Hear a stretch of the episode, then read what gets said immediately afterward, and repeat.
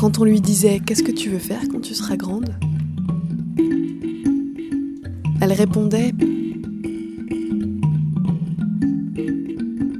Paléontologue.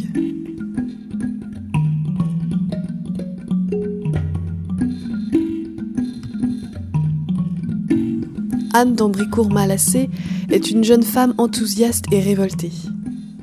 Chercheur en paléontologie humaine au CNRS, elle bouscule le monde des scientifiques avec une thèse hardie sur l'évolution du vivant à partir de son travail sur les crânes des hominidés. C'est par un geste très simple qu'elle fit une découverte étonnante, remettant en cause la théorie darwinienne sur le redressement de l'homme. Même si son travail est reconnu et approuvé scientifiquement par les institutions, elle ne manque pas de controverses. C'est à l'Institut de recherche en paléontologie humaine, premier centre de recherche au monde consacré aux origines de l'homme, que nous l'avons rencontrée.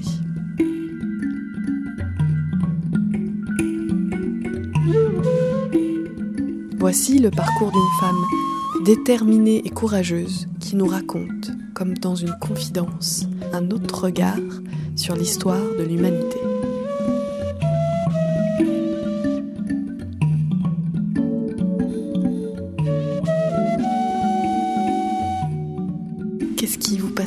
Et comment vous êtes arrivé ici ah, ça, ça remonte très loin. C'est très jeune, très enfant en fait. Dès que j'ai appris l'histoire, hein, dès que à l'école on apprenait les Gaulois et la préhistoire, c'est un, soir, euh, j'apprends mes leçons avec euh, ma mère. Et puis, ben, c'était la deuxième leçon. Il y avait une belle image euh, avec des Gaulois, puis une petite texte qu'il fallait apprendre en dessous. Et je n'arrivais pas à les situer dans le temps. Donc, je demandais, je demande à ma maman, et c'est ce qu'elle avait connu les Gaulois. voilà, parce qu'elle était forcément plus âgée que moi, donc les, Gaulois étaient, étaient loin dans le temps, donc euh, ma mère avait certainement beaucoup vécu, elle avait dû connaître les Gaulois. Et évidemment, elle me répond que non, c'est plus vieux que ça. Donc mon deuxième repère, c'était ma mamie, ma grand-mère, la maman de ma mère. Et là, ben, de nouveau, un désemparement total de ma part. Non, ma grand-mère n'avait pas connu les Gaulois. Alors ça a été euh, c'est le désemparement. Je ne voyais pas comment situer les Gaulois dans le temps. Euh, ne pas pouvoir me raccrocher à cette, grande distance, dans cette grande profondeur, dire un trou de mémoire. Et c'est l'impression que j'ai eue, c'est un, trou, un trou noir. Été l'éveil à, l'histoire, l'éveil au passé, la, conscience que ben, le temps s'écoule, que l'histoire change, que le monde n'a pas toujours été comme je le connaissais et que voilà, tout ça évolue. J'ai pris conscience de l'évolution.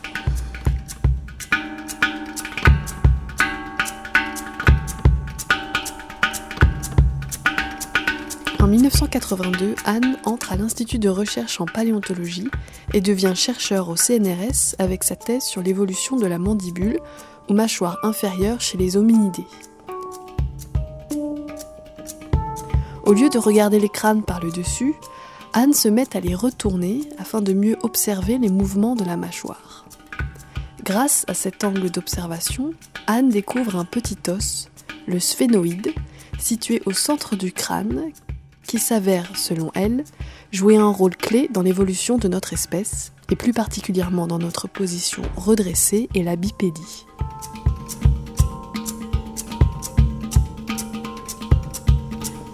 La première partie du squelette qui se forme, c'est la base du crâne.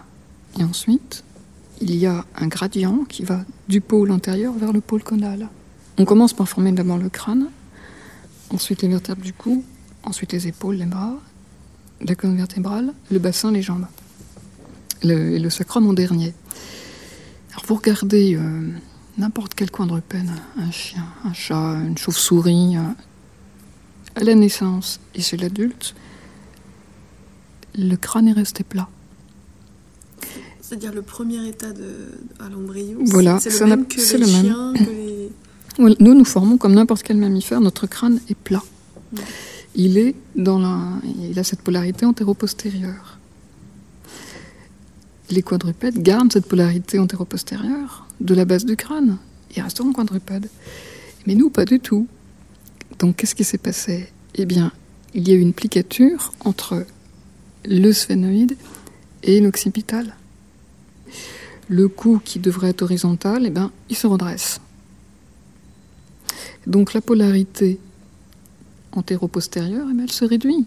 Et qu'est-ce qui émerge finalement? C'est une polarité verticale. Elle est inexistante pour les quadrupèdes. Il n'y a pas de verticalité de la masse du crâne. Et de tous les mammifères, qui croyez-vous qui a la verticalité maximale?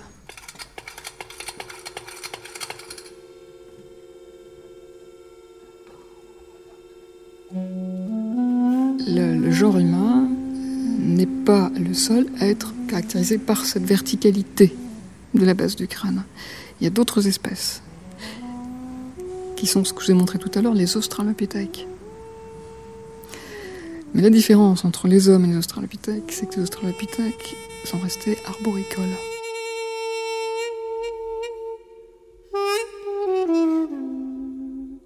Depuis les années 80, une seule théorie de l'évolution de l'Homo s'est véritablement imposée, l'East Side Story.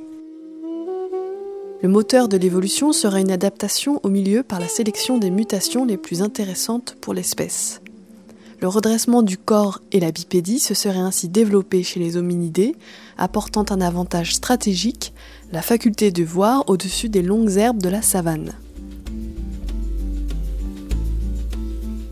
Pourtant, d'après ce que nous dit Anne, les australopithèques n'ont pas attendu de quitter la forêt pour se lever.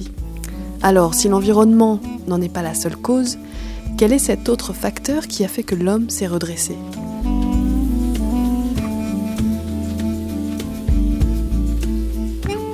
Dans l'idée euh, de Darwin et de ses contemporains, l'homme descendant des singes, les singes sont d'abord des espèces arboricoles qui vit dans les arbres. Donc l'idée était que si nous ne sommes plus des arboricoles, c'est parce que nos ancêtres ont cessé d'être arboricoles. La bipédie serait le substitut d'une locomotion euh, arboricole. Et puis, ben, les, les, fossiles aidants, on s'est rendu compte que c'était pas si évident que ça, puisque nous avons ces fameux australopithèques qui posent problème. Ils sont à la fois bipèdes avec un trou occipital euh, vers l'avant, une base euh, redressée, mhm. mais encore terriblement arboricoles. Ils ont les pieds, les mains, les bras euh, caractéristiques d'un mode de vie dans les arbres. Les, les, bras, les, doigts peuvent s'accrocher au. Alors comment les, darwinistes le justifient ça? Eh bien, dans l'ensemble, euh, je risquais pas trop à expliquer. on n'en parlait pas ce, n'est pas tant en paléontologie humaine que l'on s'attache euh, au modèle euh, dit néo-darwinien, justement parce que c'est pas. Il y a des choses qu'on n'explique pas. Ça ne se vérifie pas partout. En Afrique du Sud, où euh, il y a beaucoup d'australopithèques qui ont été trouvés, avec sans doute peut-être plus, oui, peut-être un peu plus de squelettes locomoteurs, ça fait dix ans que l'hypothèse, le modèle est abandonné. Le modèle de quoi? Le modèle de il faut que les arbres disparaissent pour que le squelette se redresse. Bon, euh, il faut du temps hein, pour arriver à, admettre qu'il puisse en être autrement. C'est carrément un paradigme. On vous explique pendant je ne sais pas combien de générations qu'on se redresse parce que les arbres ont disparu. Il faut changer tous les manuels. Ben oui, c'est la science. Hein. Si on fait de la science dans l'idée de répéter ce qui est déjà connu, euh, on s'est trompé. On fait de la recherche. C'est ça la recherche, c'est aller vers ce qui n'est pas encore compris. C'est dans les zones euh, où tout est à découvrir. Sinon, enfin, c'est pas la peine.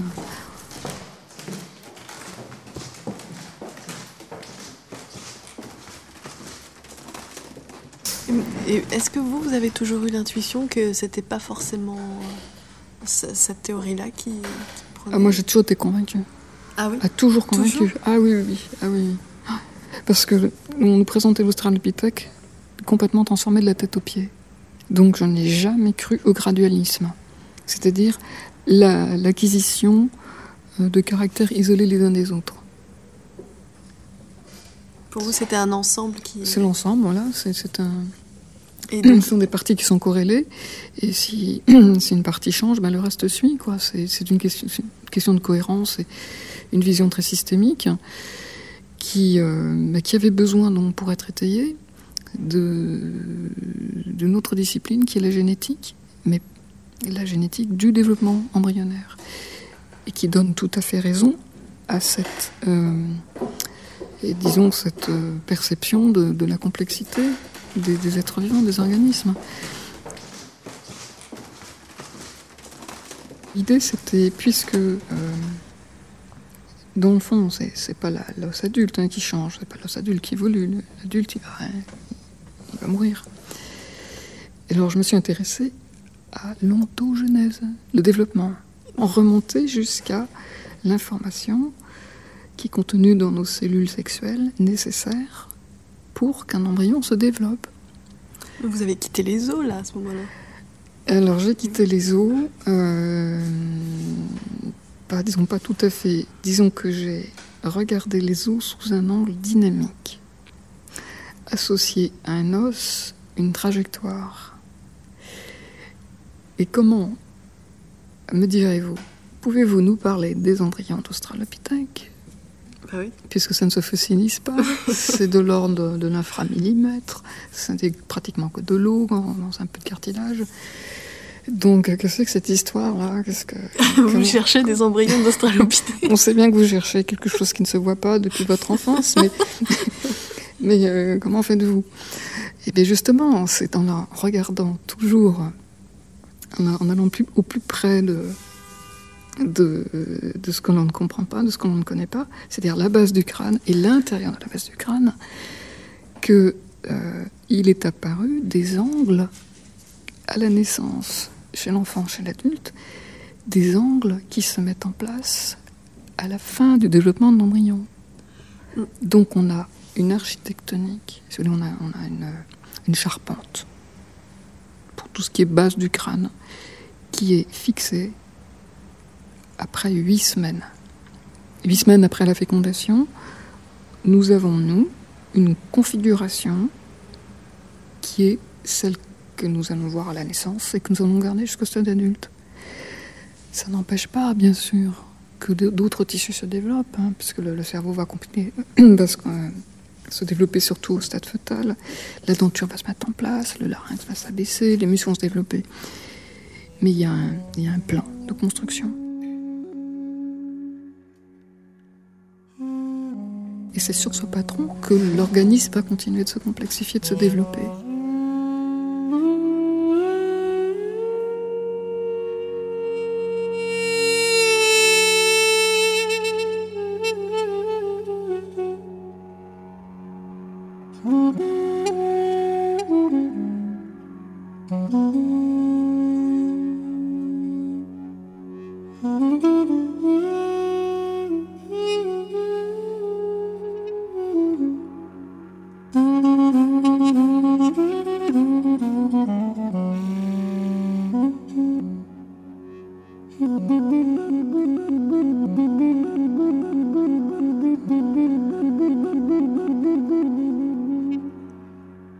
Dire que vous, vous comprenez l'homme à travers, par, avec de l'intérieur De l'intérieur plutôt que de l'extérieur, ce qu'on appelle l'inside story ou l'approche internaliste, ce qui n'exclut pas du tout de la prise en considération de l'environnement. Mais la différence avec euh, la, grande majorité des paléontologues, c'est que euh, je ne tiens pas compte exclusivement de l'environnement. Et la rupture, elle se fait là précisément, c'est que ce qui est lié au développement de l'embryon du fœtus, tout ce qui est interne, se développe en premier, bien sûr, bien avant euh, la locomotion, bien avant l'adaptation à l'environnement. Et dans le fond, assez peu de paléontologues euh, ont eu cette approche. Alors moi, ça fait effectivement depuis, 1987, euh, ça, fait, ça date, que j'apporte d'autres. Depuis 1987, vous travaillez pour justement pour, pour, pour prouver, prouver. Pour expliquer Pour ce, que, j'ai ce que, constaté, si vous voulez. Et aujourd'hui, c'est toujours pas admis. C'est difficile. hein. Euh, Est-ce que c'est admis? Alors, tout le monde vous dira c'est scientifique. Ah, Tout le monde le reconnaît. Vous prenez euh, n'importe un scientifique sérieux et honnête euh, qui connaît les qui connaît ma thèse, qui, connaît les articles, euh, vous dira que c'est scientifique. Il n'y a rien à dire. Il n'y a, pas à aller chercher euh, quoi que ce soit de euh, d'intentionné, comme certains se sont permis de le dire. C'est tout à fait scientifique. Ben alors, à partir du moment où c'est scientifique, Ouais, qu'est-ce bah, qu'est-ce qu'on peut dire? On est bien obligé de reconnaître que, bah oui, c'est c'est comme ça que ça s'est passé.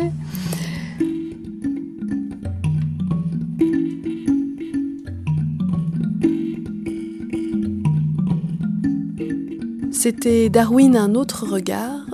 Reportage réalisé par Chloé Sanchez, musique Hadouk Trio, merci à Anne d'Ambricourt